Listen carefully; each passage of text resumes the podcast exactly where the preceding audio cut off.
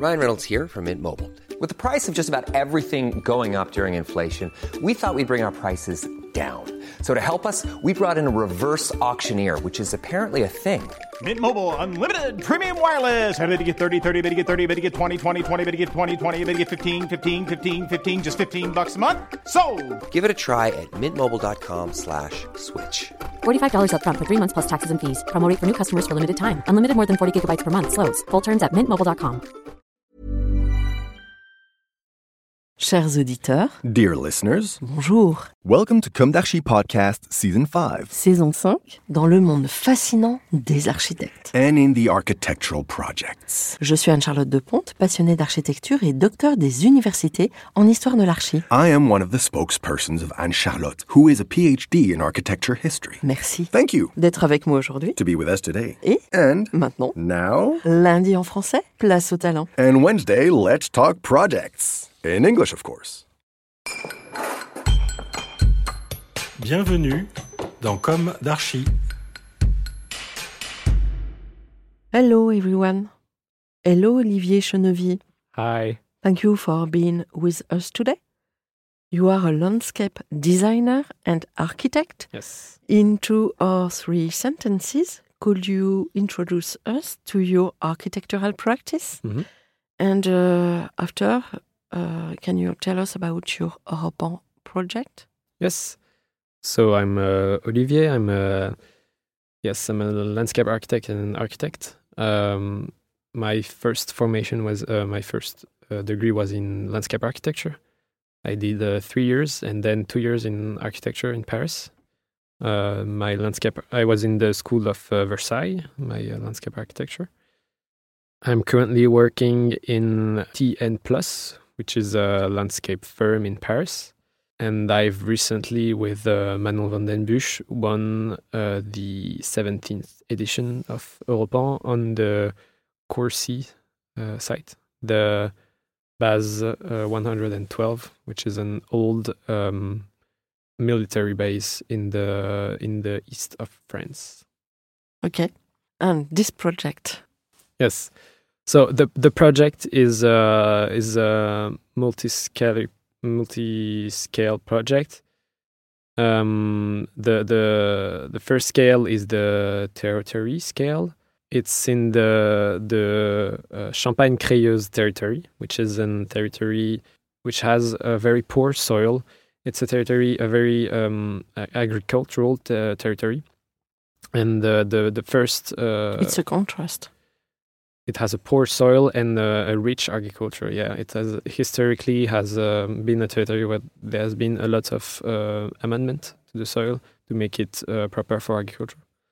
And um, in terms of uh, faunistic connections and the living connections, the territory has a very few uh, large-scale uh, ecological uh, connections. And so the project uh, was to uh, recreate a, path and recreate uh, a large, a large scale uh, ecological system through the rehabilitation of uh, the base uh, 112, but also through the rehabilitation of a few satellites points that were uh, historically connected to uh, the base uh, 112. Others uh, bays are distributed all along the territory and the project was to um, take those uh, bases and to potentially make them into a, uh, ec- ecological uh, reservoir, thus creating um, an ecological uh, connection at a large scale. The 112th uh, base was a role model in this sense. It was an uh, example as how we could create um, different kind of habitats inside of um, old mil- military base. Uh, so, so that's the first scale, the scale of ecological connections through the rehabilitation of uh, uh, the base 112 and satellite bases that were dependent to its uh, function. Uh, and the second uh, scale is the um, the city scale, the, the large city scale, and uh, it was um, uh, so it's the the base is near uh, Courcy. It's near uh, Reims, which is a French uh, town, it has a network of different parks, and the project was to uh, to include the base 112 into this networks of parks and uh, make it a large scale park which could create human and non-human connection at the scale of the the grand course, the grand rounds, which is the big uh, house. It was the park system, the park system, which uh, uh, uh, yes, and the the the, so this is the second scale, and the third scale was um, at the scale of the the the base uh, as itself. It was um, we we first looked at uh, the topography, the geology, and how we could bring um, different uh, diversity in the uh, in the categories of habitat uh, that we could create, recreate in this in this base. So we looked at the the, the topography to uh, recreate uh, different kinds of uh, wetlands.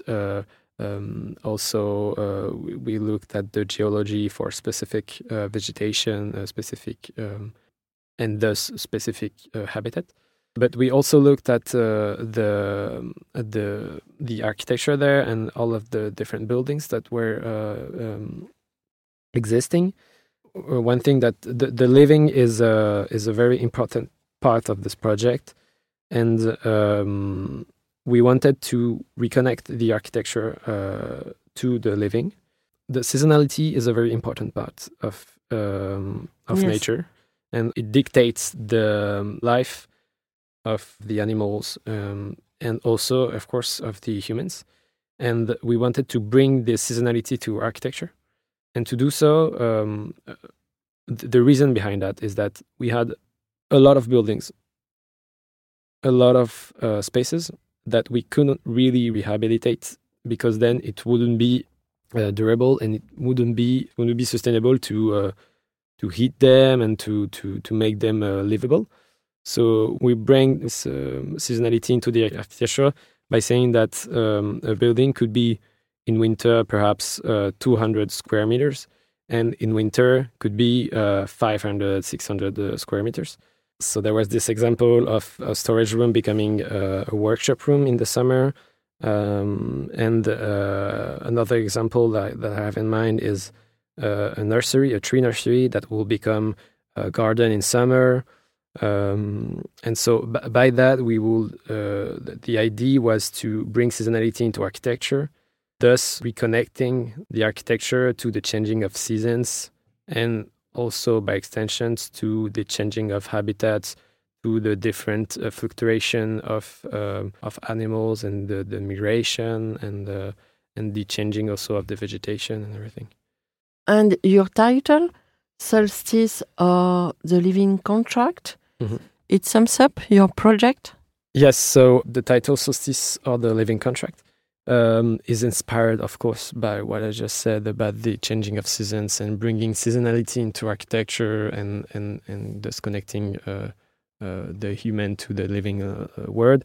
But it's also inspired by the uh, uh, social contract by Jean-Jacques Rousseau, which is um, which is a contract which was written about the idea of a common good and the, the idea behind the project was to uh, extend that notion of uh, common good, not also not just for a human life, but uh, to all forms of living, including the animal worlds. Yeah, that's why uh, we named it Solstice or the Living Contract, because uh, through the rehabilitation of our base, through the creation of a variety of different habitats, and through the um, seasonality in architecture, we are trying to um, uh, create a living contract. Okay. Thank you very much, Olivier. Thank you very much. Bye bye, everyone, and see you next Wednesday for New Com d'Archi in English. Take care of yourself. Bye. Bye.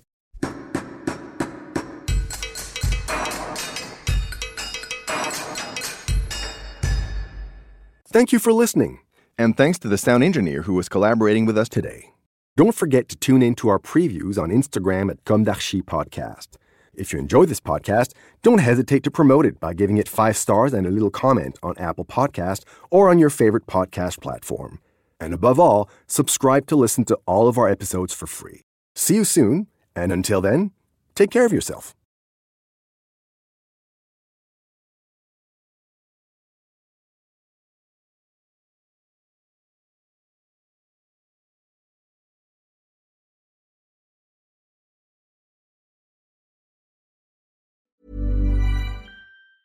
Mom deserves the best, and there's no better place to shop for Mother's Day than Whole Foods Market. They're your destination for unbeatable savings, from premium gifts to show-stopping flowers and irresistible desserts. Start by saving 33% with Prime on all body care and candles. Then get a 15-stem bunch of tulips for just $9.99 each with Prime. Round out Mom's menu with festive rosé, irresistible berry chantilly cake, and more special treats. Come celebrate Mother's Day at Whole Foods Market.